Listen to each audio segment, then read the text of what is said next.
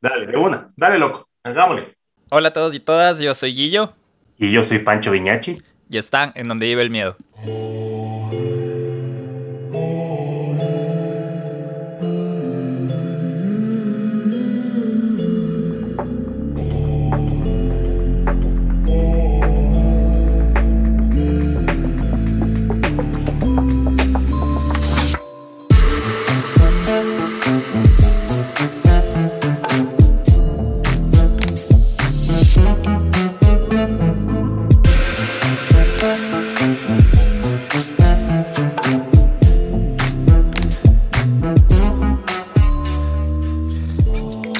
Todos y todas, otra vez. Bienvenidos a otro capítulo más de Donde vive el miedo, capítulo 71. Y otra vez con un invitado eh, especial, súper especial para mí. Eh, de hecho, ya le contaba tras cámaras por decir que, que yo sigo la trayectoria de él. Eh, hay gente que, no nos, que nos escucha no solo en Ecuador, pero quiero presentar a Pancho Viñachi, que es un, un comediante ecuatoriano conocido, quiteño y ahora también me acabé de enterar hace un momento que está metido en el mundo del oscuro y por eso mismo está en este capítulo hoy con nosotros. Pancho Iñachi, ¿cómo estás, brother? Gracias por estar aquí conmigo. ¡Qué honor! No, gracias a ti, el, el honor es mío, completamente. Eh, chévere, Guillo, por, por invitarme. Y nada, un placer, pues un placer siempre hablar de, de los temas oscuros, paranormales, esotéricos desde el otro lado de la realidad que muchas personas prefieren obviar. Sí, y sabes que yo te estaba, mm, bueno, como mencioné, yo seguía tu carrera de comediante y también, dime si me equivoco, pero también estabas, eras actor, ¿no? También, o eres actor, sí, sí, no me equivoco. Sí, sí, sí, sí, soy actor, comediante, guionista, director. Chévere. Y justo te decía que, mm, que una de las cosas que nosotros quisimos hacer acá en el Donde Vive el Miedo era tocar de estos temas paranormales y criminales, pero no necesariamente como que mm, con el hecho de solo meter miedo, sino como que a veces le metemos hasta un chance de comedia o de hacerle más, más ligero este tema.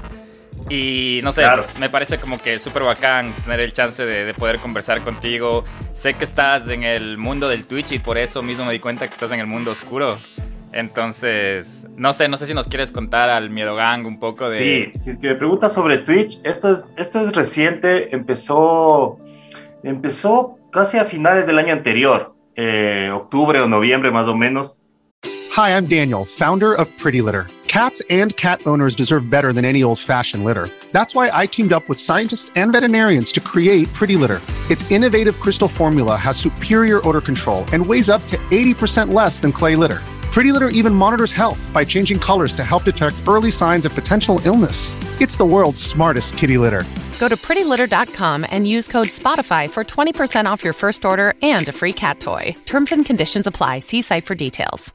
Eh, cuando yo eh, tuve ahí una, una especie de crisis, dije, ya no quiero hacer más stand-up, ya me cansé. Todo el mundo hace stand-up, eh, todo el mundo está haciendo lo, lo mismo hace 10 años eh, y no quiero no quiero seguir con esto y simplemente me cerré en mi casa a escribir y a pensar y a hacer lives viendo películas eh, por TikTok y de pronto un man ahí me, me, me escribió y me dijo, loco, deberías hacer Twitch.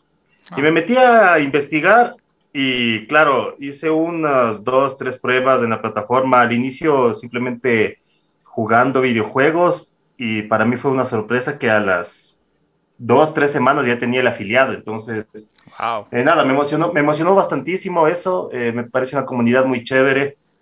Y por otro lado, yo desde pequeño, desde, desde niño, yo tenía siempre la fascinación por, por los temas esotéricos, paranormales, leyendas, misterios, eh, todo, todo esto que a ciertas personas nos, nos llama la atención y no estamos ocultando que nos llama la atención, porque yo creo que parte de, de todo esto es algo muy, muy, muy, muy humano, ¿no? Que es la curiosidad, es un poco también algo de, morbo que uno siempre tiene ante estos temas, pero claro, eh, muchas veces son temas tabúes que no se topan, pero en el caso de mi familia, una de las tradiciones y costumbres que había eh, si no era cuando se iba la luz, era cuando, cuando íbamos en la noche de viaje, era contar historias de terror y leyendas y cosas que le habían pasado a mis, a mis ancestros. Entonces, siempre yo tuve esta fascinación por estos temas. Eh, una tía también, recuerdo que, que, era coleccionista de una colección que se llamaba Lo Inexplicado, eh, o un tío también. Y de hecho, eh, de alguna forma, él me legó su, colección de cuatro tomos de Lo Inexplicado, que no es la colección completa, pero, pero para mí fue como revivir esta infancia donde yo a los nueve, diez años me pasaba ahí metido leyendo cosas sobre ovnis, fantasmas, poltergeist, eh, eh, vida después de la muerte, mm, percepción extrasensorial y todos estos temas. Entonces, cuando ya eh, Twitch se asentó un poco, me puse a pensar yo qué contenido quiero hacer. Y de ahí salieron los jueves de terror, que es un lugar donde yo reacciono a videos de terror de YouTube, los comento y muchas veces incluso digo esto es totalmente fake y explico por qué. Eh, y al final yo siempre preparo una, una, exposición acerca de un tema, ¿no? Hemos hablado ahí sobre, sobre los Anunnaki, sobre, hemos hablado sobre la cueva de los tallos, sobre la Biblia satánica, magia sexual. Entonces es un lugar muy chévere porque primero me doy cuenta de qué es lo que más le, le gusta a la gente. En, en, las métricas tú ves claramente cómo a la gente le encantan estos temas y es algo que a mí me apasiona. Entonces estoy muy feliz, muy contento y ahora todo este contenido lo estoy eh, transmitiendo eh, por Twitch y saco un producto ya editado y ya graficado, eh, mucho más, más cuidado para YouTube, que se llama Casi Podcast. Entonces ahí está, si quieren seguirme, estoy como Pancho Viñachi en el YouTube, o pueden buscar también Casi Podcast Pancho Viñachi. Sí, sabes que sí te estaba como que estoqueando un poco, porque justo como te sigo en Instagram, vi que pusiste como hace un par de semanas este este como grid que decía casi podcast, hablamos de terror, de esotérico, conspiraciones. Y dije, qué bacán que, que, aparte de que ya te seguía por la parte de comediante, decir qué bacán que le gustan estos temas. Y ahorita me acabas de explicar, te iba a preguntar de dónde nació esta, esta atracción a lo esotérico, pero me hace pensar un poco hasta, a mí de pequeño también me atraía todo esto de lo, de lo oculto, de lo inexplicable, de como que, o escuchar las historias de, de, tus, de tus abuelitos o de las casas que estaban como que embrujadas. Y bueno, ya he contado en otros capítulos y de hecho esta fue una de las razones por las que nació el podcast, pero yo experimenté muchas pendejadas, por decirlo, de, niño. Y eso también me, me, generó desde el miedo, ahora la curiosidad de saber si es que, si es que pasa o no pasa. Y, no sé, me parece como que como que lo que tú acabas de decir, como que a veces no queremos hablarlo o por miedo o porque no queremos como abrir esa puerta, ¿no? Ese camino, sobre todo en, Ecuador que estamos, o en Latinoamérica que estamos súper como curuchupas de que todo lo que no es Dios o que es inexplicable es malo, o te castiga o te va a asustar y toda la cosa.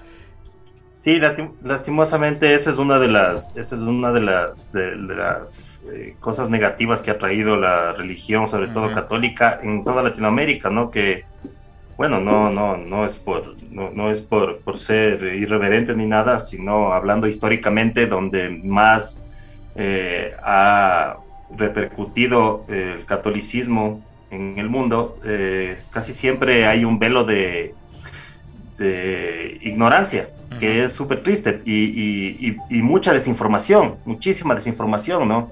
Eh, desde pensar de una directamente que la, eh, la, brujería es mala, que todas las brujas son malas, que el satanismo es algo eh, totalmente, eh, totalmente juzgable, la magia, un montón de cosas, ¿no? Que en realidad, si tú te das cuenta, son legados mucho más tradicionales que la propia religión católica, incluso en nuestra, hablando en nuestra en, nuestra, en nuestra cultura. O sea, nosotros no venimos de Israel. eso, eso no sé, para, no sé si para mucha gente sea primicia, pero nuestro Dios nunca fue un señor que vino de Medio Oriente, basado en leyendas mesopotámicas además, y, y, un Frankenstein hecho con muchas otras mitologías que estaban de moda, y eh, puestas en un libro hecho por un señor llamado Constantino. Eh, en realidad nosotros éramos una, una religión en esta región del mundo animista, ¿no? Que, que, dotaba de, dotaba de alma, dotaba de espíritu a, a los ríos, a las montañas y por supuesto al sol.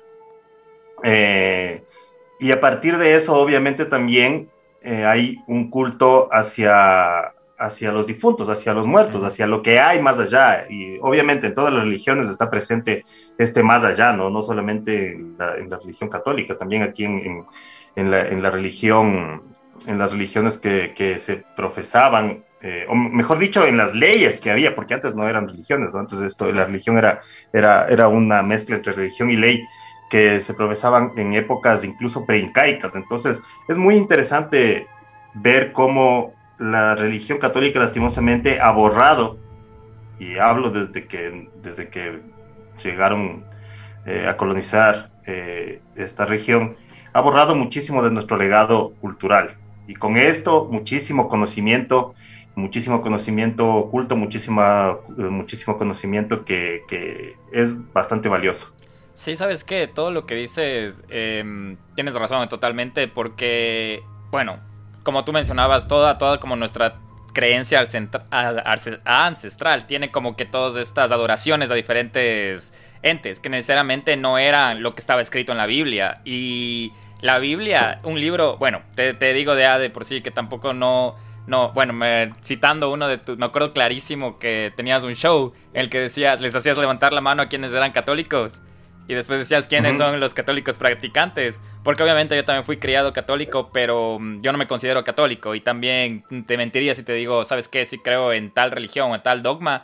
Pero sí creo que hay algo ahí que está. que le justifica todo lo que está pasando. Pero no te puedo decir soy católico. Y desde ahí yo siempre como que he cuestionado esto de. de qué tan, qué tan es el libro más antiguo que es la Biblia. Y como que el mismo, ese mismo libro, según como lo interpretes, te empieza a generar tabú. Es como lo que, si voy a adorar a algo que no es lo que dice en la Biblia, ya estoy yéndome por el camino del, del, mal. Y eso siempre me ha parecido como muy dual. Como que o haces bien o haces mal y te, y te corta un montón de otros caminos en los que, quién sabe, donde encuentras tal vez tu razón de ser. Bueno, de hecho, el libro más antiguo no es la Biblia, ¿no? Ah, bueno. Eh, los, los, los, escritos más antiguos, bueno, como libro, libro, quizás sí. Uno de los más antiguos, digamos. eh, sí, bueno, depende de, depende de desde cuándo empiezas a, desde cuándo empiezas a contar, porque la Biblia, en realidad, como te digo, eh, en, fue hecha por, por, por o sea, ya cuando se unieron los libros que dijeron esto va a ser lo que vamos a llamar Biblia a partir de entonces.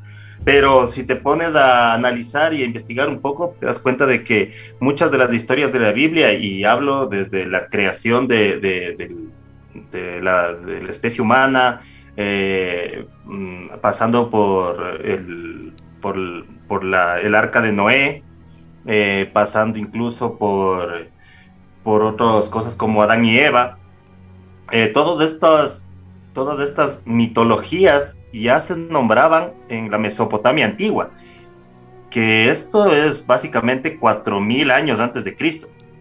Escrito, las cosas que se han encontrado escritas acerca de esto datan de hace 4.000 años antes de Cristo. Obviamente se entiende que antes de esto ya había una, eh, una cultura oral, ¿no? Una historia oral que, de, la cual se, de la cual remiten estas historias ya escritas. Entonces no sabemos realmente cuántos miles de años antes ya se estaban contando esas historias, que obviamente no se llaman Adán y Eva, se llama, me parece que Adam, Adamo en la, en la mitología, no estoy seguro si es que ya es en, la mesopotámica o, o, es posterior. Em, pero, por ejemplo, eh, el mito de la, no mito ya, o sea, la historia del, diluvio universal está referida en, hace años, o sea, como te digo, en la mitología mesopotámica, que estamos hablando de 4.000 mil años antes de Cristo. Y obviamente no se llama, no se llama el man eh, Noé, ¿no? Se llama Nipstin. Bueno, es una, el Noé mesopotámico voy a buscar ahorita. Eh, para, para, que, para darte el dato completo, el chisme completo, el chisme completo Oye, pero qué eh, loco, qué loco. Yo te juro, para mí, hasta hoy, hasta este rato, para mí era la Biblia como el. Bueno, por, tal vez por cómo fui educado en colegio católico y todo. Em, claro. Era como que el, la creación y todo el tema. Y ahorita me estoy enterando que era como una un extracto, diferentes historias, diferentes culturas y como que hecho a la a la, los, a, los a la medida, por Constantino, claro. Una, un, Utnapishtim, el, el, nombre del Noé mesopotámico, del primer Noé del que tenemos historia, cuatro mil años antes de Cristo, antes de todos estos, estos libros que componen la Biblia, se llama Utnapishtim. Em, y el, el, relato es súper parecido. Es, de hecho, es, es similar, es, es exactamente lo mismo. Lo que sí difiere es que la religión mesopotámica no era una religión monoteísta, era una religión politeísta. Y hay cosas bastante interesantes ahí, por ejemplo, que de aquí vienen los Anunnakis, de hecho, ¿no? Los Anunnakis eh, se traduce como los hijos de An eh, y de Ki, An, que es el dios eh, del cielo, y Ki, que es la diosa de, de la tierra. ellos son los Anunnakis, y los Anunnakis vendrían a ser una especie de dioses que por lo que se entiende por las tablillas encontradas en Mesopotamia, llegaron a la tierra eh, y de alguna forma le dotaron al ser humano de ciertas características. Hay un, hay un pasaje literal que a mí me encanta, que es de los, porque hay un montón de cosas que mucha gente te va a decir, vas a encontrar en YouTube, eh, que son súper sensacionalistas, ¿no? Uno de los que más daño ha hecho a todo esta, esto es eh, Zacarías que es un man que se inventó la mitad de las cosas que supuestamente tradujo de las tablillas mesopotámicas y no las tradujo nunca simplemente se inventó las partes que estaban destruidas y, votó cagando la historia. porque, porque, claro, según el man, llegaron los manes. Esto yo lo, yo lo hablo todo en, lo de los Anunnakis en el, en el casi podcast.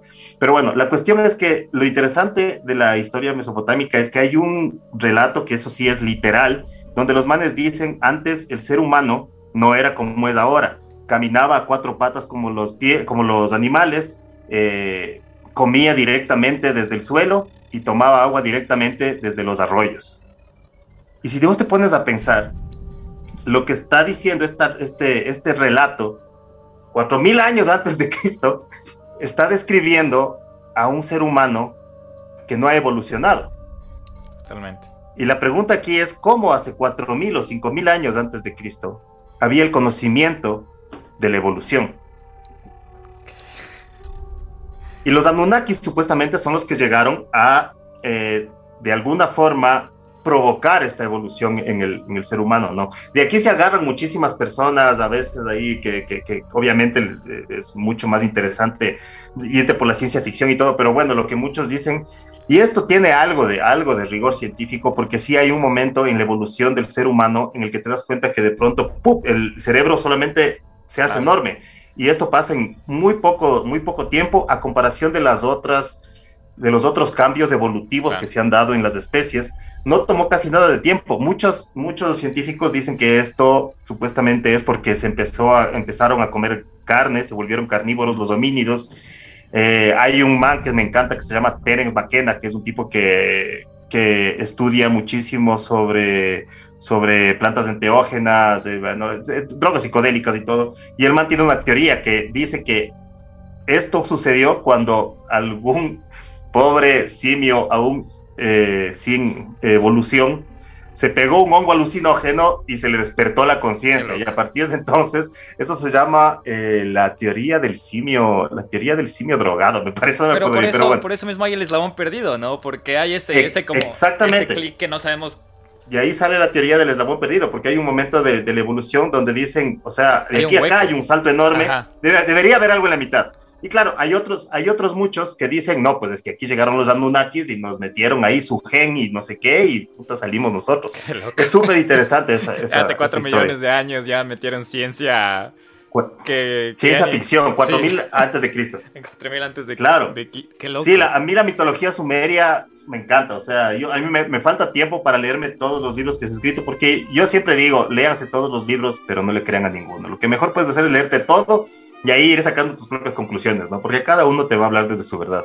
Pero hasta lo que dices está comprobado hasta científicamente. No tengo el dato exacto, pero nosotros no usamos todo el potencial de nuestra mente. Y por eso mismo es que hay estos viajes hasta astrales. Hasta tenemos en Ecuador el viaje de, irse a tomar ayahuasca y todos estos tipos de alucinógenos que sí te llevan a un viaje energético más que físico. Y, y como, no sé, hasta si ya nos metemos más al querer meternos como conspiranoicos y toda la cosa, el mismo hecho de de que vivir en una Matrix o que si lo que estamos es, de verdad y, y, bla, bla, bla. Pero o sea, hay estudios que dicen no usamos todo el potencial de nuestro cerebro. Y no, yo sí es, me he puesto a pensar es que, ¿qué onda si es que en serio usáramos todo el potencial? ¿Qué veríamos? ¿Qué eh, cosas veríamos? Sí, sí, eh, está bien que digas potencial, porque hay muchas personas que hace algunos años decían, es que solo usamos el 10% del cerebro, así no, brother, si usaras solo el 10% serías un, serías, serías un vegetal, serías, estarías haciéndole covers a Cerati, no, no, brother es eso, es que no usamos obviamente todo el potencial y, o sea, y eso es algo obvio también, ¿no? Pues, o sea, si te das cuenta tú, mismo cuando ya te vienen los exámenes, los exámenes de, de, la universidad y todo, o sea, tú sabes que no estás estudiando al 100%, ¿no? Claro. Estás, estás ahí luchando contra ti mismo primero y todo. Pero más allá de eso, más allá de eso, eh, algunas cosas que mencionaste que son interesantes, eh, por ejemplo, esto de que vivimos en una Matrix y todo, esta idea de hecho, también ya la dan los sumerios. Qué loco. Porque eh, los manes, en su mitología, eh, los Anunnaki son los hijos, como te digo, de An y de Ki. Sin embargo, estos manes, al que, la mitología de ellos de creación del universo, dice que hay una especie de todo, de, absoluto, que es el Dios real, donde están las cosas, donde está la realidad, la realidad per se no una realidad material, sino la realidad, lo que es de verdad. Y de ahí se desprendieron ciertos dioses que tenían eh, el poder de crear materia. Pero esta materia no es la realidad, es un reflejo de ese Dios absoluto, todo al cual nuestro, nuestra percepción no puede acceder. Y esta es una idea que, claro, desde Sumeria se la agarran los gnósticos, y los gnósticos básicamente creen eso, ¿no? Los gnósticos tienen esta esta dualidad, es, es, un, es, es, un Dios dual, que el un Dios es el Dios real, el Dios bueno, el Dios del mundo espiritual, que es la realidad, y el otro es el Dios material, el Dios malo, el Dios del, del cuerpo, de las, de las ganas, del hambre, del placer, etcétera, etcétera. Entonces los gnósticos lo que hacían era tratar de negar todas estas pulsiones materiales o físicas, ¿no? Y luego esto lo toma Platón para hacer su mundo ideico, para el mundo de las ideas, que supuestamente para él eh, era el mundo de verdad y el mundo que nosotros percibimos como real, material y todo. Él decía que era básicamente solamente una, una proyección, una proyección, una proyección. Y de ahí sale el mito de la caverna y todo eso. Pero es caso, esas ideas están rondando aquí desde hace, ya te digo, siete mil años escritas. Sí, y ahí no sabemos desde cuándo. Justo ahorita estaba, estaba escuchándote y como que medio se me vuela la cabeza y digo, o sea, qué, qué bacán tener esta conversación porque no sabía que tú estabas tan, tan al tanto de, de esa parte de la historia sumeria y todo el tema. Y yo te juro, ahorita estoy como más bien eh, así como que aprendiendo, está como que, como que un baño de, información, de las cosas que a mí también me interesan, pero te juro que no me he puesto a investigar y hemos tenido como que ahí como pendiente hablar de los Anunnakis, de todo este tema de, de todos estos otros temas. Tuvimos un capítulo con, no sé si eh, ubicas al Club Galileo, el que el fundador fue el Jaime Rodríguez. Eh, el ufólogo, tuvimos un capítulo con él acerca de la cueva de los tallos que mencionaste. Y también súper interesante, él también cómo lo, cómo lo expresa y en su pasión que él tiene hacia esto de, lo, desconocido. Él nos habló acerca de, los tallos y cómo está su frustración del, hecho de que él dijo así, la, los tallos era un tesoro cultural, patrimonio nacional nuestro y vinieron y nos la saquearon. Y ahí habla sobre el, el, mundo intraterrestre del que él cree y y te hace pensar, es, es tan, tan amplio este tema porque nos fuimos hablando con él, decíamos hasta los duendes de los que hablamos de la cultura, lo que sea, pueden ser hasta intraterrestres, ¿no? Que salen de la, de la Tierra en la noche y nos pusimos como que a conspirar un montón esa vez ese capítulo, pero tú ahorita nos mandas como que las, desde dónde nace todo y yo estoy como que, uff, o sea, medio volándome la cabeza y pensando en todo lo que he leído y, y lo que dices, estas teorías de crisis existencial, entre comillas, no son solo de ahora. Ahorita con el COVID salieron un montón de conspiraciones acerca de. Claro, claro. Es, es, es, es caso eh, darse cuenta cómo, cómo también este, esta curiosidad que es súper sana y que de hecho es lo que yo siempre termino diciendo en el Casi Podcast, es como que manténganse curiosos, eh, no le crean, o sea, investiguen todo, no le crean a nadie. Em, pero es, es ocaso ver cómo hay gente que explota esta curiosidad, que es súper sana Sin embargo, hay muchas personas que te dan, que pretenden darte la solución y con eso hay que tener cuidado y por eso yo siempre digo, léete todo, léete todo. No le creas a un solo, solo autor porque eh, en esto, por ejemplo, de los Anunnaki y de, de, los mitos mesopotámicos, el gran, gran farsante, no sé si llamarlo farsante o llamarlo un excelente escritor de ciencia ficción, es Sekaria Sitchin, que como te dije es de este man que decidió rellenar las partes que no entendía de, las, de los, los fragmentos que no estaban completos de la historia sumeria con, con ya con, ya alucinaciones del man, ¿no? Le metió marketing. vinieron los manes de este planeta que llegaron a buscar el oro porque en su planeta se estaba acabando la atmósfera y que necesitaban y que de pronto llegaron y los experimentos genéticos, son cosas que eso no dicen en las tablillas, pero sí dicen cosas súper interesantes como la que te mencioné y otras mucho, mucho más interesantes que, que, que, valen la pena investigar. Eh, y, yo te recomiendo, hay varios libros, hay varios libros eh, de que te dan la traducción literal de las tablillas. Y esos son los libros chéveres, ¿cachas? Porque no se están metiendo e inventando cosas ni nada, sino que simplemente los manes te dicen, miren, esto es, esto es lo que dicen. De ahí saquen sus propias conclusiones, no estamos diciendo que, que obviamente que, sea, que sí sea lo que dicen los manes, es una mitología, como muchas otras, pero claro, ahí te pones a pensar, por ejemplo, la mitología, la historia, el relato del, el relato del diluvio universal, no solamente se encuentra en los sumerios hace 7000 años antes de Cristo escrita, se encuentra en la mitología maya, eh, se encuentra en la de los pueblos nórdicos, e incluso la ciencia mismo dice que es muy posible que se haga referencia a una glaciación, que fue una glaciación que sucedió eh, realmente en algún punto de la historia de la, del planeta, ¿no? que mm, lo que te iba a decir, lo que estaba pensando es que lo que tú acabas de decir, de que antes venía cualquier persona y como completaba los, los, blancos de cualquier historia, como las tablas que acabas de mencionar. Y lo que también me quiero quedar eso de lo de ser curioso. Y por lo menos ahora tenemos las herramientas, o sea, tenemos, podemos dar ese, ese esa gracia a la tecnología de que ahorita podemos nosotros mismos ponernos a investigar o, ponernos a, indagar por qué pasaron las cosas. Y antes me hace pensar que todas estas teorías se basaban de algo y que se creaban estos sectas y cultos. Lo que la gente se aprovechaba de.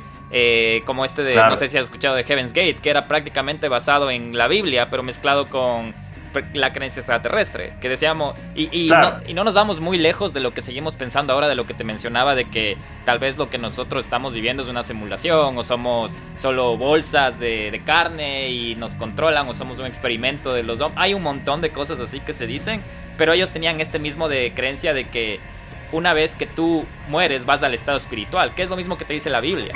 Pero ellos decían que el estado espiritual era que va a llegar una nodriza y va. Una nave y Exacto, y el rato que tú te mueres, coges.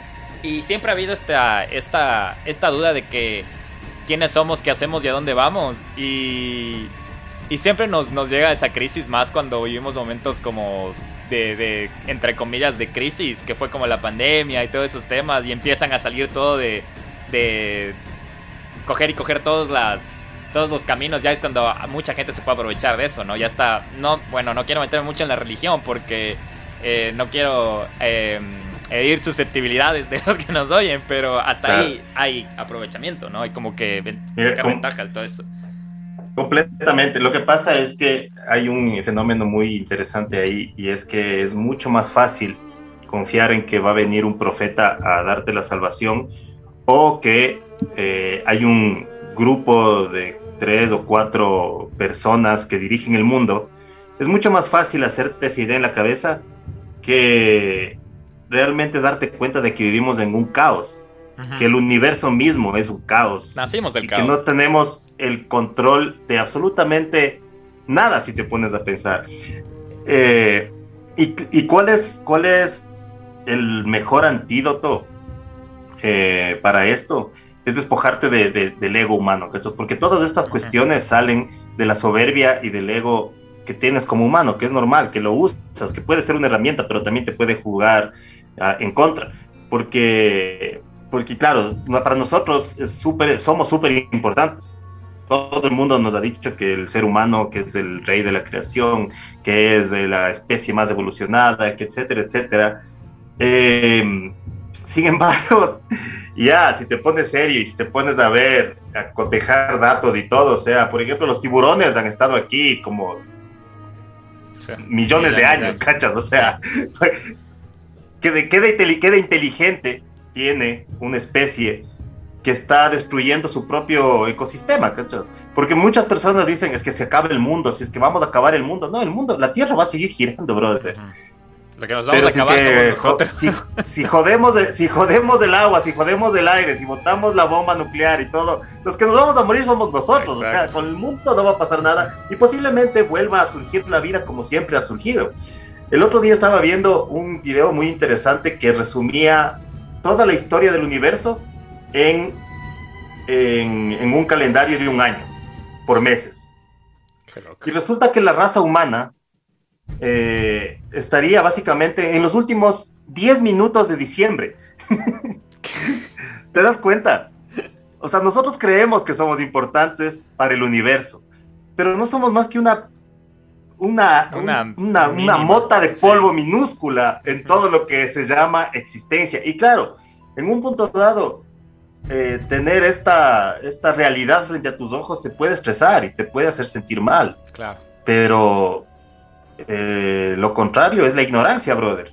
Y es mejor, y es mejor darte cuenta de lo que es real y como te digo, despojarte de esa soberbia y ese ego y ese orgullo que tienes como humano y empezar aprender desde ahí. Es muchísimo más interesante y te va a abrir muchísimas más puertas y vas a, obviamente a despojarte de, de, religiones que te dicen que el ser humano es bla, bla, bla. Te vas a, despojar de, de, personas que, que, vienen a darte la solución, de conspiranoicos que te dicen, no, lo que pasa es que el enemigo son dos, tres, es uno más, es el reptiliano ese de acá. Es, no, brother, el mundo no es tan simple. Ojalá fuera así de simple. Ojalá.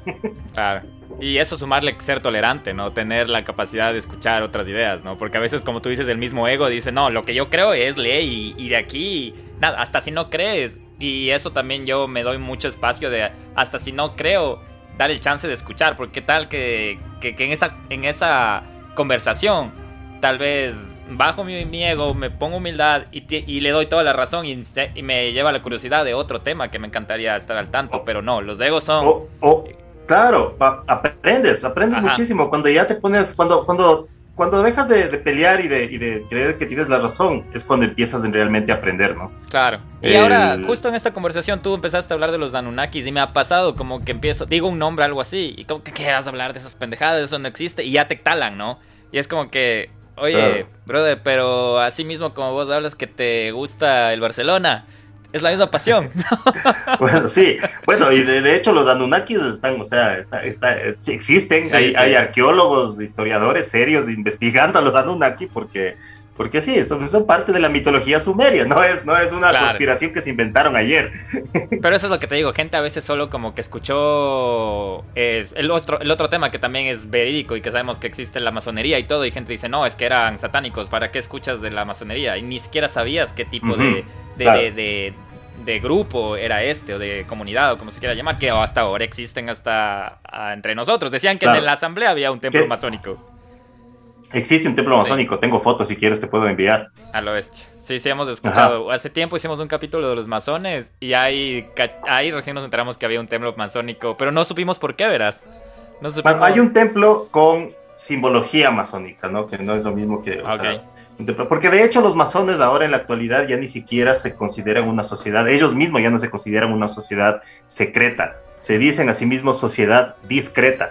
Ah. Eh, y es interesante saber, ya cuando te pones a investigar la historia de los masones y de dónde sale, pues resulta que, que el primer grupo masónico es de Francia eh, y data... Eh, bueno, los años no te voy a decir para no hablar huevadas, pero básicamente son todas estas personas que construyeron las catedrales, que construyeron eh, estos grandes, estos grandes eh, eh, templos con un saber, con ciertos saberes que nadie más tenía. Entonces, de ahí sale la masonería, que básicamente lo que quiere decir es la gente que hace casas, la gente que construye. Ah, tiene sentido. Y los secretos, los iniciales secretos masónicos, eran secretos de construcción, eran secretos geométricos, eran secretos de, ciertas mezclas, de, cómo se lograban eh, mantener, eh, mantener ciertos ángulos, herramientas secretas, etcétera, etcétera, ¿no? De ahí sale, ese es el primer, primer grupo masónico como histórico que se conoce. Obviamente después, ya los que vinieron después y empezaron a escribir los, los, eh, el, legado masónico y la, y la constitución masónica, etcétera, Dicen, dicen que, que, va desde mucho antes, desde la gente que construyó el templo de Salomón y todo, pero siempre teniendo este componente de, de, que eran constructores, eran, eran, albañiles, brother, eran albañiles.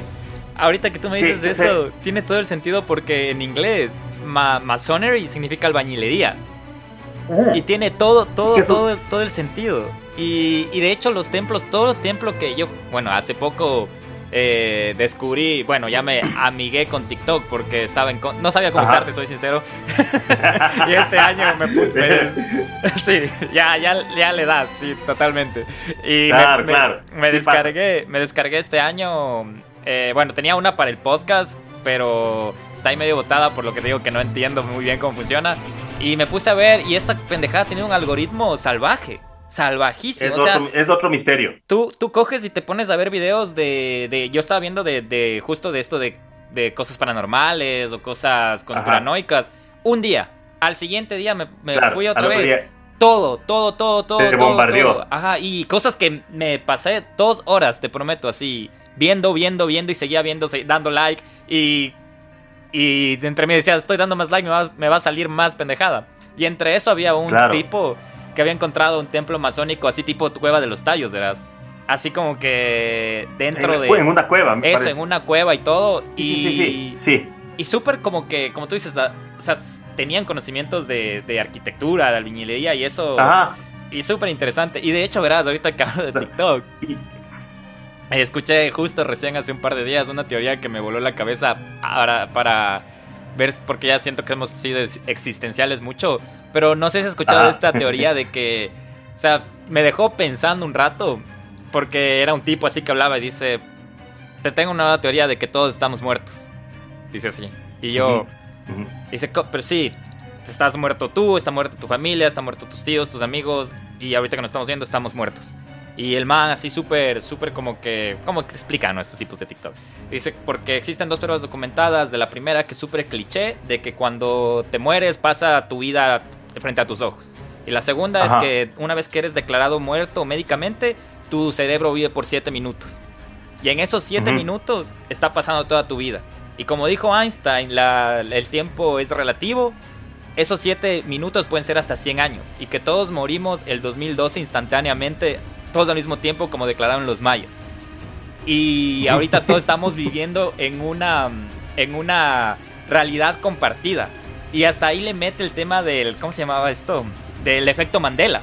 Dice, por eso es que este, existe el efecto Mandela porque todos queremos, estamos interconectados en la misma realidad y recordamos las cosas, pero no necesariamente de la misma manera. Y al final acaba diciendo como que, así que después de decirte esto, quiero decir que ni tú ni yo somos reales.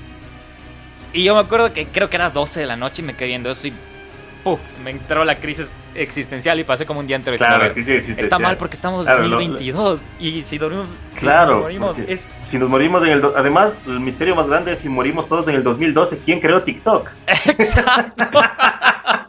¿Dónde? Pero, pero el mismo rato que tú, el rato que te cae eso en el, en el momento menos esperado, como que te, te coge un baldazo de agua y dices Dijo, madre, y si es verdad. Y luego ya al siguiente día era como yo pensando estas cosas, a ver, a ver, a ver, esto no tiene mucho sentido porque es 2022 y ahora lo que tú acabas de decir, ¿quién creó TikTok?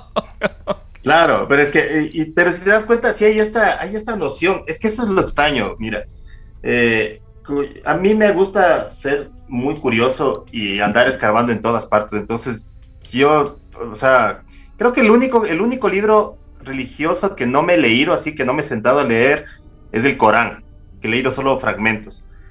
Pero lo más interesante de todo esto, del Popol Vuh, el Corán, incluso los, mitos sumerios que hablábamos antes, de todas la, la, las creencias prehispánicas, preincaicas incluso, y todo eso, todos hacen referencia justamente a que hay un más allá. Todo el mundo está pensando en el más allá.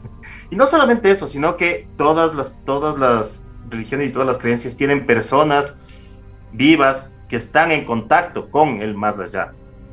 Y, y es por caso. De hecho, a mí, a mí la única experiencia paranormal, y digo, no sé si lastimosamente o, o, qué bueno que ha sido la única que he tenido, porque yo siempre he, creído y he, investigado y me ha llamado la atención, pero nunca me ha llegado a suceder nada que yo pueda decir, wow, esto es como una prueba. Yo soy como, como Fox Mulder de los X-Files, así. Yo quiero creer, quiero creer, y ese es mi acto de fe, es buscar algo que me haga creer. Pero la única cosa que yo puedo decir, esto es paranormal, no puedo explicarlo, pero es 100% real, fue cuando yo tuve una experiencia en un ritual con ayahuasca. Ya. Ese día, eh, cuando ya había pasado eh, cuestiones de la limpia y toda la cuestión, y ella estaba como descansando, igual sigues como todavía teniendo visiones y todo, porque ayahuasca es como que te habla, o sea, es como realmente tú oyes dentro de ti que te dicen cosas, que te mandan a hacer cosas, una especie de lucidez focasa, ¿no? Y de pronto en mis visiones empezaba a aparecer una amiga, así solamente aparecía y aparecía y aparecía tanto como interrumpiendo las visiones que tenía, que yo un rato dado dije, algo está sucediendo, ¿no? ¿Una amiga que em, conocías o una amiga del viaje? Una... amiga, una amiga que conocía, de hecho fue la amiga que, que, eh, que indirectamente me llevó a ese viaje donde terminé en este ritual, que ni siquiera estaba planeado. O sea, fue todo como que una, una, fue, sí, o sea, solamente se, se fue dando, se fue dando. Pero gracias a esta amiga terminé haciendo este ritual. Y empezaba a ver el rostro de ella cada rato y un rato ya me preocupé y dije, no, brother, le voy a llamar así. Esto debió haber sido 2012, quizás 2000, 2011, 2012, por ahí obviamente me quise levantar y me fui, me fui, de, me fui de cara porque estaba súper mareado todavía, entonces me fui como que arrastrando donde estaban mis cosas, que eran unos 10, 12 metros, ¿no? Cuando llego, llego a mi, a mi maleta, abro el bolsillo donde estaba mi celular y lo saco y tenía siete llamadas perdidas de la mano. No había forma en el mundo de que yo me dé cuenta de que ella me estaba llamando. No se oía el celular. Claro eh, en ese momento tienes los sentidos tan exaltados que las hojas del chamán, puta, te pueden llevar a otras visiones, ¿cachas? Si hubiera sonado un celular, yo me hubiera dado cuenta. Eh, no lo escuché, hablé con la man, la man justamente decía que, se sentía mal, que en su casa sentía como que hay una presencia, que, que, siente que alguien quizás le hizo brujería o algo así. Y en, esta, en estos momentos de lucidez que te dan estas, estas plantas enteógenas, con una, con una lucidez y, una, y unas palabras que yo ni siquiera yo me acuerdo cómo, cómo, cómo llegué a eso. Le di todo un, un sermón así, solamente le dije, loca, tú eres lo suficientemente fuerte y dentro de ti tienes la suficiente energía como para acabar con cualquier amenaza, venga de una persona o venga de otro mundo, porque tú eres poderosa. Y bueno, la cosa es que sí, la man así como que se quedó súper tranquila, me dijo muchas gracias y me dice dónde estás y le digo, chuta, no sabes, no tienes idea. Le digo, estoy, estoy, acabo de terminar un ritual con ayahuasca y me dice, no me jodas, ¿en dónde? Y le digo, en el Napo, en Tena, ¿te acuerdas que me dijiste que Tena era un lugar donde yo podía ir y quedarme unos días? Le dijo, claro, ¿y en dónde estás? Y le digo, y le, digo, estoy en una comunidad que se llama Comunidad Mariposa. Y me dice, ¿y dónde? ¿Con qué chamán? Y le digo, con Don Casimiro me dice Casimiro Mamayacta. Le digo, sí, estoy en el palacio de don Casimiro Mamayacta, que era el letrero que tenía en la puertita el chamán. Y mamá me dice, no te puedo creer. Y yo dormí ahí una noche. Qué locura. esto es lo que, claro, esto es lo que Jung llama eh, que no son coincidencias, ¿no? ¿Cómo explicas eso? Te iba a decir. Claro, sino que ya son, son coincidencias que tienen significado o les dotas de significado, pero es un significado que para, no solo para mí, sino como por ejemplo para ti o para las personas que han escuchado la historia, de pronto tienen un significado y tienen de alguna forma un sentido. Qué loco. No se me hace pensar hasta...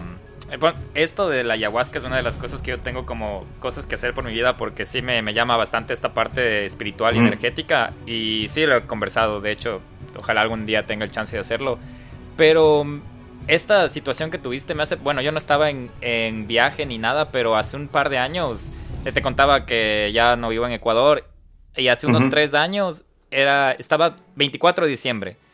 Eh, me levanté asustado y sabía que algo le pasaba a mi mamá.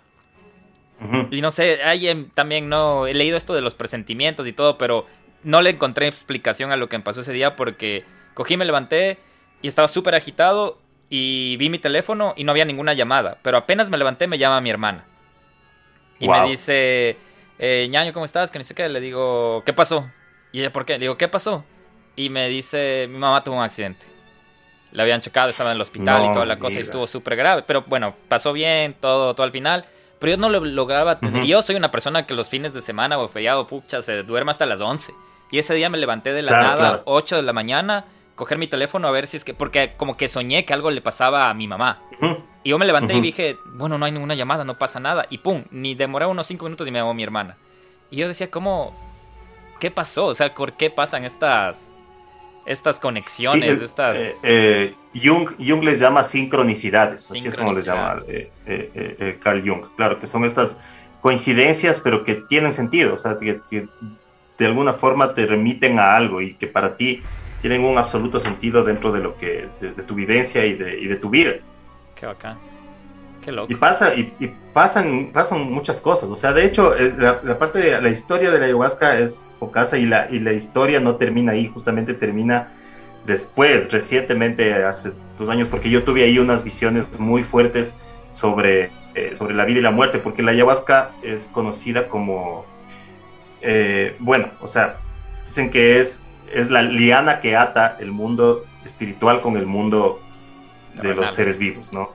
Y casi todas las personas que, han tenido la experiencia tienen, tienen, un, tienen visiones eh, sobre, su, sobre la muerte, eh, si no es incluso sobre su propia muerte y sobre un renacer, o sea, eso es lo que, de lo que se trata el ritual de ayahuasca. Y yo, a mí me pasó así, o sea, literalmente de estar frente a una especie de mar blanco, totalmente, totalmente blanco, brillante, y solamente escuchar que la planta me decía, esta es la muerte, eso querías, lánzate. Y no, no tenías miedo, ¿no? No estás paniqueado, nada, solo estabas como que... O sea, en, un momento, claro, claro que, claro que tenía miedo, pero sí, o sea, yo en un punto dado dije, sí, esto es, o sea, claro, porque eso es, chicos, chicos y chicas que me están escuchando, y si alguna vez vas a hacer una droga psicológica, lo peor que puedes hacer, una droga psicodélica, lo peor que puedes hacer es ponerte a luchar contra la sustancia ya te mandaste, brother, ya deja que te lleve, deja que te lleve, nomás donde tenga que llevarlo. Ya me encanta esa gente que se pega un ácido y está, no me coge, no me coge, no me coge. Y luego son los que más locos se vuelven, obviamente, porque, porque están ahí luchando contra una huevada que solo debería dejar fluir, Es verdad. Entonces, claro, yo ah, me lancé, ¿no? Y esto lo, esto lo cuento igual en, en, un casi podcast que, que, se llama Mi experiencia con la ayahuasca. Y claro, fue una de las cosas más focas, o sea, me cambió la vida, literalmente me cambió la vida esa huevada que me, no sé, me, me, quedo, me quedo con más curiosidad también de... Porque cada viaje dicen que es diferente. O sea, hasta si tú... Hasta claro, depende de cada uno. Claro, y sería... Y luego, luego del... O sea, el despertar del trance o del viaje, ¿cómo te sentiste después de eso? Sí, cuando ya acabó todo. Totalmente limpio, como liberado, como que me hubieran quitado un peso enorme de, de encima. O sea, tenía como una me sentía liviano, o sea, literalmente, físicamente me sentía liviano, como, como que mucho más fresco.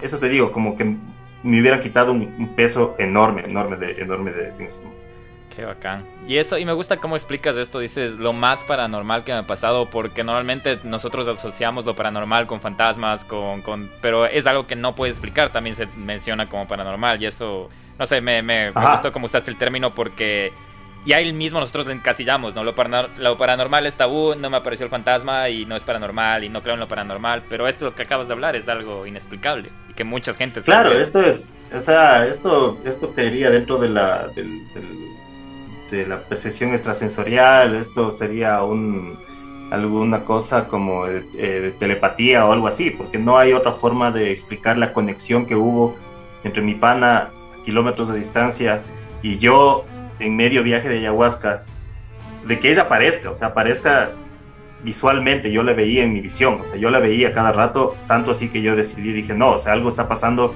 tengo que contactarme con ella, ¿no? Y luego ver que ella era la que estaba de alguna forma llamándome.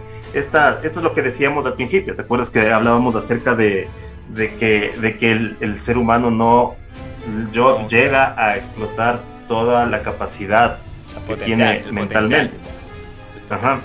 Y esta es una de las, y esto, esto y, muchas de las, de las sustancias que, que, te cambian la percepción, te hacen dar cuenta de esto, o sea, te hacen dar cuenta de que, de que te estás perdiendo un montón de cosas porque eh, todos los sentidos son filtros, filtros que tienes ante lo que pasa afuera, ¿no?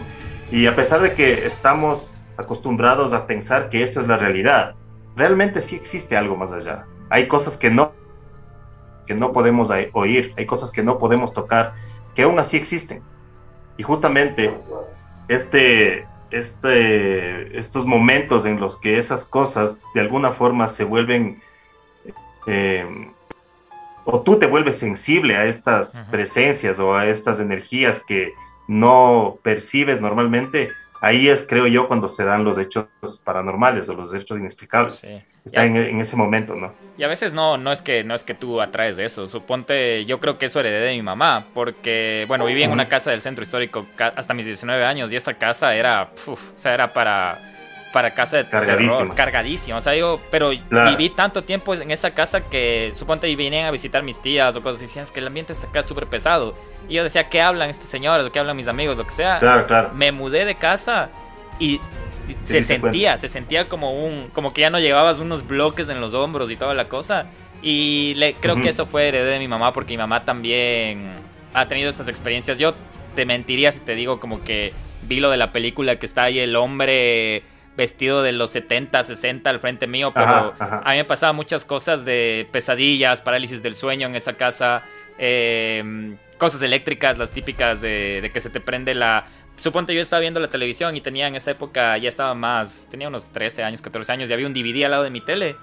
Y se prendía al frente mío ese DVD, sacaban el disco, volvían a meter el disco. Y yo estaba ya tan acostumbrado que que dejaba ahí que, ya era normal para Exacto, ti. Exacto, era normal para mí. Venían mis amigos a quedarse a dormir para hacer un trabajo, alguna cosa. No querían volver, porque de noche sentían que, alguien se sentaba en la cama. Sentían que, que en el baño alguien iba al baño. Y era como que, bueno, o sea, yo viví eso de, niño y todo, pero mm, tampoco es algo que le deseo a nadie, porque si es un. Es, es un sentimiento así hasta inconsciente que, que estás, no estás solo. Y ahora ya no lo siento, creo que no sé si es las vibras o algo, pero. Pero no sé, sí, sí, sí me ha llamado siempre la curiosidad por el mismo hecho de haber vivido en una casa así durante mucho tiempo y sí, me estoy tratando de acordarme cosas y ahorita los relaciono mucho con lo que tú acabas de decir. Yo de niño, una de mis tías falleció con cáncer y, yo en la noche que ella falleció le soñé. Y me acuerdo así que la típica que le soñé que vino a mi cuarto y como que me, me acobijó y toda la cosa. Y lo que le, sorprendió a mi padre es que al siguiente día él me levantó a decirme que mi, tía había fallecido. Yo le había dicho entre dormido y despierto, sí, yo ya sé. Y, mi papá como que me preguntó como que después me dijo, hijito, ¿estabas despierto hoy en la noche? Dije, no, es que ayer me avisaron a las 3 de la mañana que la tía Amparito falleció. ¿Cómo es que sabías? Y yo entre mí le decía, yo por qué te dije que sabía? Y me dijo, es que me dijiste cuando te levantaste. Y yo, ¿qué carajos? O sea, era como que y de hecho eso me hizo sentir como que más que darme miedo, después sentí, y hasta ahora lo siento, es como digo, qué bacán, la espiritualidad, si es que pasó, qué bacán, o sea, qué bacán que, que haya pasado. El, eh, estaba tratando de buscar una frase o acordarme de dónde fue que la leí, pero, pero no, no, no, la, no lo ubico, así que voy a parafrasear y ni siquiera voy a decir de quién, pero dice algo así como la luz eléctrica acabó con todos los fantasmas y los espíritus que antes convivían con nosotros. Eh, porque si tú conversas con gente muy mayor, te vas a dar cuenta que ellos de alguna forma sí vivían en un mundo que era mucho más cercano a esto, era mucho más normal para ellos. Era mucho más normal decir, no, es que pasó por aquí, chuta, justo yo vi, que el abuelito pasó y al otro día, y ese día se murió, ese rato se estaba muriendo. Es verdad. Eh, antes era muchísimo más, más normal y claro, ahora también vivimos en un mundo que tiene tanto estímulo alrededor que, que no sientes, o sea... Perdemos, ese don o esa sensibilidad. se pierde la, capacidad porque sí, claro, o sea, estás viendo a cada rato todo, así que Netflix, la computadora, el celular, pa, que suena, que la música, que todo. Y claro, obviamente cuando tú ya te pones a hacer un trabajo, por ejemplo, de meditación o, sí, de meditación y de meditación guiado o, de, o, de, proyección, en el caso de, que se practique alguna clase de, magia o algo así, te vas dando cuenta de que de eso, de que del poder que tiene tu mente, de cómo puedes, eh, cómo puedes acceder a otras cosas dentro tuyo, más que hacia afuera, O sea, sí, yo, tú puedes, puedes leerte un libro en la computadora o en el celular o escuchar un audiolibro, lo que sea, pero nada de eso se va a comparar a 15 minutos de meditación bien hecha, ¿cachos? Tienes, tienes toda la razón. Yo, por ejemplo, no puedo meditar. De hecho, he intentado muchas veces y no puedo, es me frustro.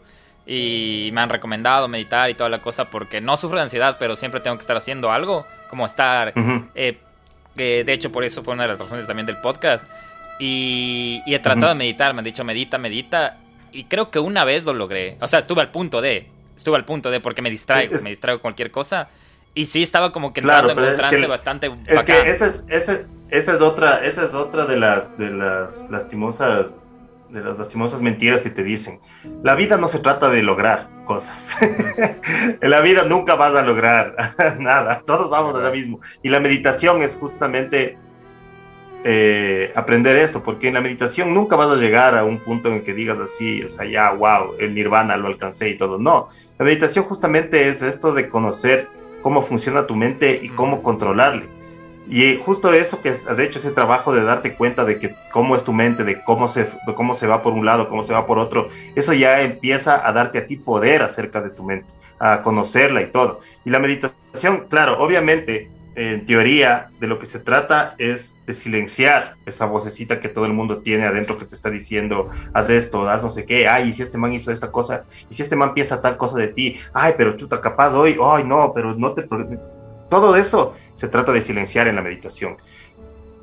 Si no lo logras, no pasa nada, porque igual ese trabajo de ponerte el reto lo que hace es conocerte, conocerte y conocer cómo funciona tu mente y poco a poco eh, vas a tener las herramientas necesarias para volver a ese estado de, más que de concentración, de control, de control sobre ti mismo, ¿cachas? Y de un momento dado que estás así totalmente ofuscado y pensando que puta, pero capaz mi novia pensó esto de lo que dije y capaz este man me tira mala onda porque sé, un rato dado solamente decir, no, brother, pa, solamente quédate como te quedaste en ese estado meditativo en el momento en el que llegaste a decir, no estoy pensando en nada. Exacto, sí, justo eso había escuchado y sí, sí, sí lo he intentado y ha llegado momentos, pero sabes qué es lo que me frustra un poco es que son muy, muy cortitos. Es como que estoy, estoy sintiendo ese momento. Es que, y, es lo, y eso es lo raro, porque el rato que te das cuenta y dices, wow, dejé de pensar, dices, ya pensaste, exacto. esa vez que te cuento... para, para, decir esto ya pensé. Exacto, esa vez que te cuento que estaba ya como que entrando en, el, en ese del pensar en nada Creo que escuché como que lo de la refri que suena de la nada cuando está como que el refrigerante, no sé qué onda. Y me cagó. Es como que dije, y en serio me, me, dañó toda la meditación. Luego ya empecé a escuchar que por ahí sonaba una piedrita, por ahí, ya me estaba distrayendo. Y... Claro, por eso las meditaciones ahora, eh, porque antes, claro, obviamente eran como súper militares, así como, no, ya calla tu mente, calla tu mente, pero más bien ahora eh, he visto que hay una tendencia en que las meditaciones empiezan justamente con percibir todo lo que está a tu alrededor.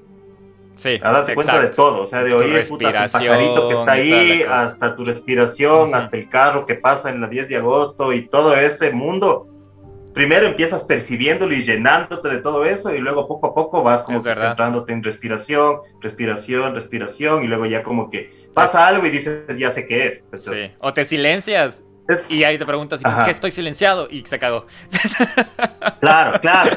Pero es lindísimo, es, lindísima. La, meditación es, es, linda. Claro que cuesta, cuesta disciplina y cuesta, cuesta bastante llegar, porque es que ese, es el arte y eso es una de las cosas que a mí me parece una de las cosas más contestatarias y revolucionarias que puedes hacer en este mundo, loco. Qué bacán. Son 15 minutos de no hacer nada. Nada nada. Qué bacán lo que y a, y, a, la mierda el progreso, y a la mierda el capitalismo, y a la mierda la izquierda, la derecha, los políticos y todos, hijo de puta. Me quedo 10 minutos respirando. Con vos y, con vos y, a la mierda el sistema. Exacto. Yo también he pensado eso porque a veces nos ponemos como que estos, estas etiquetas sociales de que vamos a, tenemos que lograr algo y 15 minutos que, que tengo de tiempo perdido eh, podía haber estado haciendo algo y al final no estás haciendo nada, estás en, en, TikTok dos horas. sí, sí, brother, sí, hay, hay momentos que son tan, tan, tan lindos. Yo sí, yo sí considero súper cierta esa frase de que, de que la pereza es la mamá de todos los vicios y como mamá hay que respetarla. Pero, pero partiendo desde el concepto de ocio, ¿no? Del ocium, del ocium griego, que era un momento de esparcimiento mental, de esparcimiento para ti, ¿cachas? En el ocium del griego, el griego se ponía a leer, eh, iba a ver una obra de teatro, iba, eso era ocio para los más. Es que, es que hasta ahora es, hasta, hasta en la parte, cuando tú hablas de ocio, es un cambio de actividad. Es, no, es como que salir de tu rutina. Y, y, por ejemplo, el mismo hecho de que trabajas, yo qué sé, 40 horas en una oficina y había un estudio que leía el otro día que llegas a la casa a las 7 de la noche, comes a las 8 y dices voy a acostarme a las 8 para levantarme tranquilo el otro al siguiente día y te levantas más cansado. Porque no, no necesariamente descansar es irte a dormir, sino cambiar de actividad, ya iba el ocio. Irte al cine, irte a pegar una biela, irte al teatro, irte... Exacto, toda la cosa. Entonces, Sí, sí, y eso sí está como, como que, sí hay como que separar el ocio de la pereza, aunque la pereza viene de, bien de vez en cuando. Yo sobre todo en los fines de semana soy soy defensor de la pereza en las mañanas. Claro, claro, totalmente, totalmente. Y eso es un acto, y como te digo, ese es un acto, ese sí es un acto contestatario y revolucionario. Es amor propio. es, el, amor propio, claro, sí. Eh, Pancho, antes de, ir terminando, quería, mencionaste algo que, que quería que me cuentes así un poco, porque me llama la atención, más bien me da curiosidad. Dijiste que habías leído o has hecho un casi podcast de la Biblia satánica. ¿Qué tal te fue con eso? Eh, bastante bien. O sea, yo, yo leí la Biblia satánica hace ya algunos años, la primera vez que la, leí. Siempre, obviamente, como te digo, siempre tienes este prejuicio eh, cultural acerca de qué es, de qué se trata y sobre todo de que te meten en la cabeza de que es algo malo, ¿no? Eh, pero cuando te pones a investigar, es, es, muchísimo, muchísimo, muy diferente de lo que todo el mundo te dice. Eh, incluso el satanismo, bueno, hay que decir también que el satanismo tiene varias vertientes, ¿no? Eh, y, pero claro, o sea, la Biblia satánica es súper clara, o sea, dentro de la Biblia satánica, y estoy hablando de la Biblia satánica de Anton Sandor Lavey, el, el fundador de la primera iglesia satánica, eh, si es que ya hay otros grupos que se hacen llamar satánicos, etcétera, bueno, eso ya no, no, no me compete. Yo hablé de la Biblia satánica de Anton Sandor Lavey y él es muy explícito en, en cuanto a las cosas que la Biblia, que, que, la, que, el satanismo, que el satanismo profesa. Uno de ellos es que tú no puedes tener relaciones carnales con nadie que no haya dado su consentimiento. Solamente desde ahí chao, este, esta idea de que están violando vírgenes y que están haciendo rituales, no, nada que ver. Otro, eh, otro de los preceptos satánicos que está en la Biblia satánica es que tú no puedes eh, aprovecharte de una, de una persona o un ser que, que, esté indefenso, que sea, que sea, que sea menos, más indefenso que tú. Chao, rituales con animales, chao, matar gallinas, gatos negros, etcétera, etcétera. Esto lo dice la, la Biblia satánica. O sea, más que, eh, como tú dices, súper clara, más como que porque en cambio es muy lírica la Biblia, la Biblia católica en otro caso es como que es muy, muy poética, claro, muy, claro. Claro, también el, momento en el que fue escrita y todo, ¿no? Y el, momento en el que fue escrita la Biblia satánica. Eh, el, animalismo, brother, o sea, no hay nada más, más animalista que un satánico, porque el satánico sí considera a cualquier ser vivo como un, alguien igual que un ser humano. No lo considera alguien inferior, como lo Biblia, la Biblia lo dice pero a rajatabla, ¿cachas? O sea, no, los animales están abajo de ti y están para lo que vos quieras, básicamente. Como asesínalos, cómalos, viólalos, locos, son tuyos. No, la Biblia satánica está totalmente en contra de esto. Eh, la Biblia católica eh, es súper machista, es totalmente machista. La Biblia satánica no, la Biblia satánica lo que dice es que todos los seres, eh, sin hacer distinción, incluso de sexo, son totalmente iguales. Hay sacerdotisas, hay sacerdotes satánicos por igual. ¿Por qué se llama satánica? ¿Y de dónde sale esto? Porque precisamente, y esto es lo más curioso del, satanismo, si no hubiera existido un catolicismo y un cristianismo recalcitrante y extremo, nunca hubiera existido satanismo. Porque el satanismo nace con Anton Sandor Lavey diciendo Estos manes te dicen que si es que alguien te pega una cachetada, tienes que devolverle la otra mejilla para que te pegue otra. Eso está mal.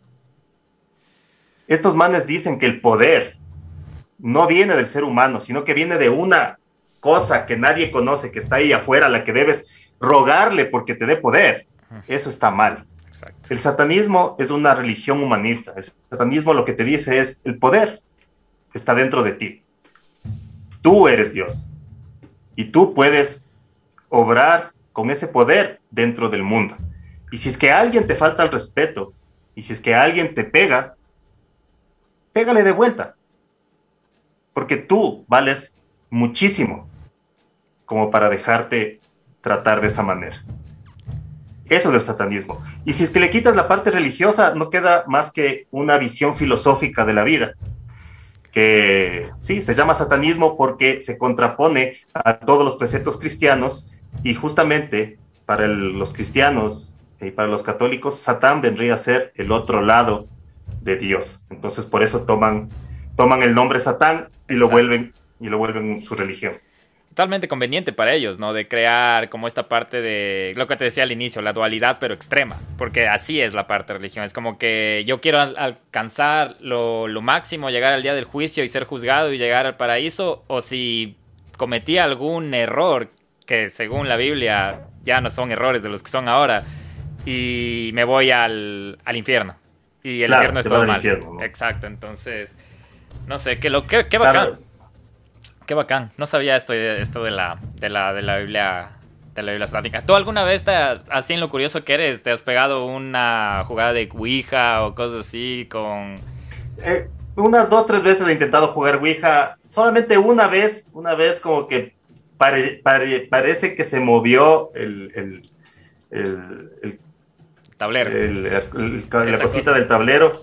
no me acuerdo cómo, cómo es el nombre, pero bueno, la, cosa que, que que apunta las letras, se movió raro y fue raro porque todo el mundo que estaba ahí ese rato fue como que hijo de puta, así como que nadie hizo esto, porque antes era jijiji, jajaja, que los jajajadas, que no, que vos mueves, que no sé qué, que otros mueven, y ese rato fue como que todos así como, wow, aguanta, esto no, esto no, esto no fue nadie.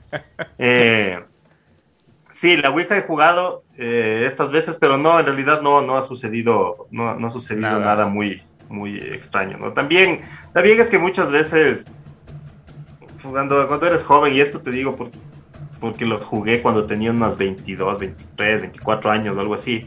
O sea, obviamente estábamos con los pan de joda, no hagamos de joda, pero claro, no, no, tiene, no tienes la misma predisposición que si es que te pones serio y te pones a hacerle a la cuestión ritual y todo eso.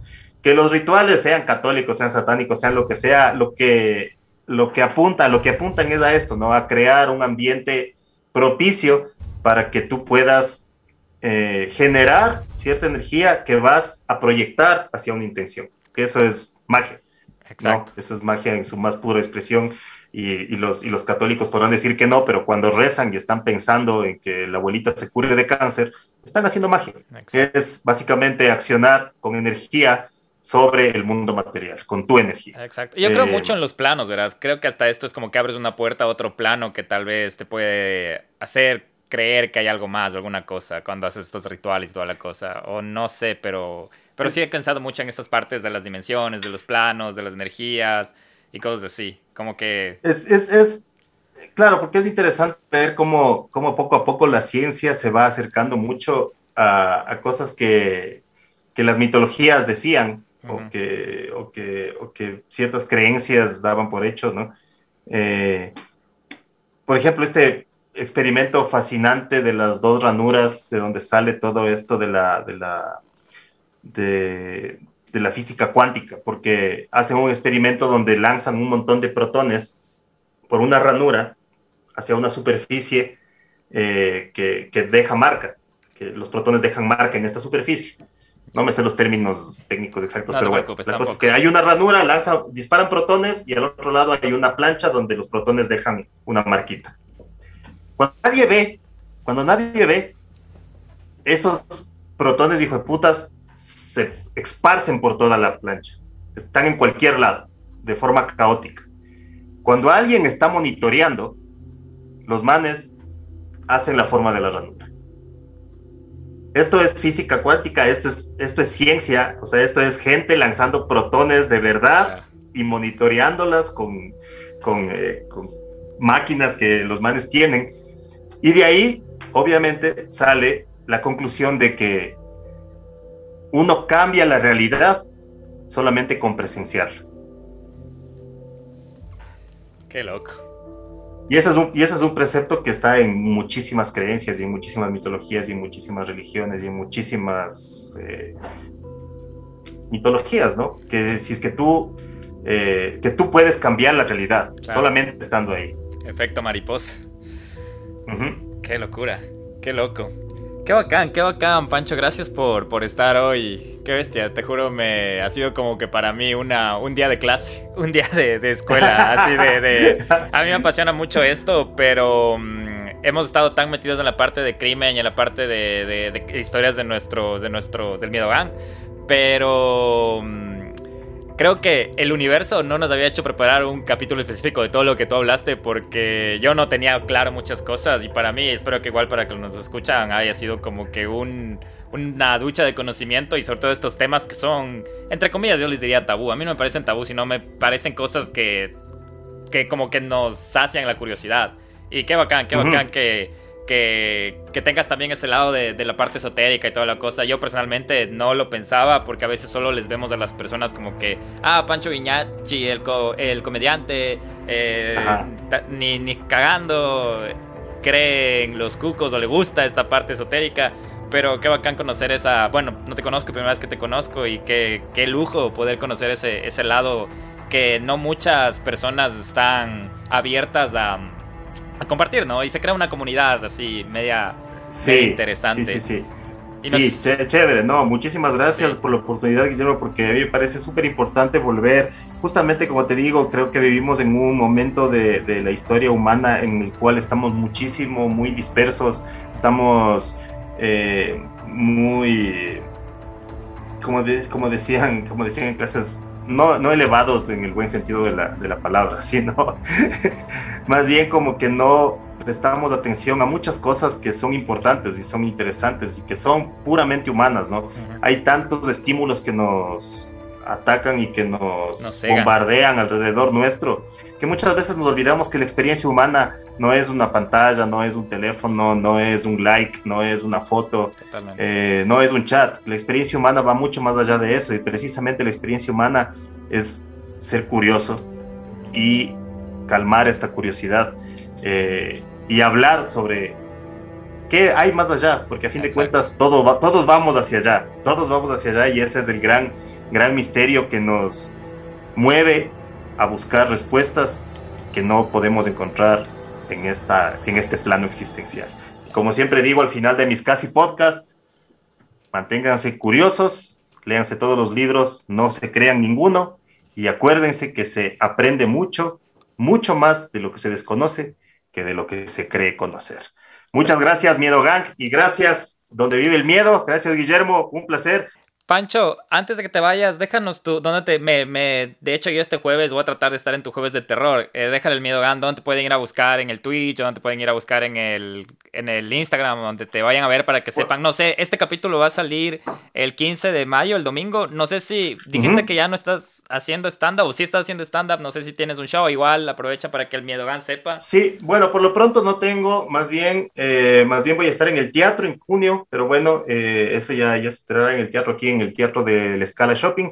Eh, con una obra, pero si ustedes quieren asistir al Jueves de Terror, que es el gran ritual de, mi canal de Twitch, vayan a Twitch, simplemente busquen Pancho Viñachi y va a haber solamente una persona con esta cara que se llame así, y soy yo. Eh, jueves de Terror a las nueve y media, hora Ecuador. También hago transmisiones los martes a las 10 de la noche y los sábados también a las 9 y media. Y cuando estoy aburrido también transmito de vez en cuando en Twitch. Bacán. Y si es que quieren seguirme en otras redes, también son bienvenidos a seguirme en todos los locales de, y sucursales de Panchania. Estoy en Instagram como Pancho Vinachi con N, en Facebook como Pancho Viñachi y en Twitter, que en realidad ni les digo porque nadie usa esa pendejada. Pero también estoy como Pancho Vinachi. y en todas estas redes, y en todas estas redes ustedes van a encontrar un link, un link tree donde pueden acceder al Twitch, al Instagram, a mi biografía, a, mis videos y a mi canal de YouTube, donde estoy subiendo todos estos contenidos de misterio, terror para psicología y esoterismo, que se llama Casi Podcast en mi YouTube, Pancho Viñachi. Perfecto, igual en la descripción del capítulo vamos a dejar la, el Twitch o las redes que podamos ahí de, de Pancho. Y Pancho, gracias también por estar hoy aquí. Eh, espero que tengas un buen resto de la noche, un buen resto de la semana. Posiblemente te caiga ahí el jueves de terror para, para estar metiendo miedo de ahí. Una, de chisme. Ahí me escribes. soy Guillermo, soy Guillermo, el, el, presidente de La Miedo Gang. Dale, de una, yo te escribo ahí. brother, Gracias, brother. Un gusto, pues. ya nos vemos. Tengo una buena noche. Gracias Bye. A ti. Ya nos vemos. Chao. Chao.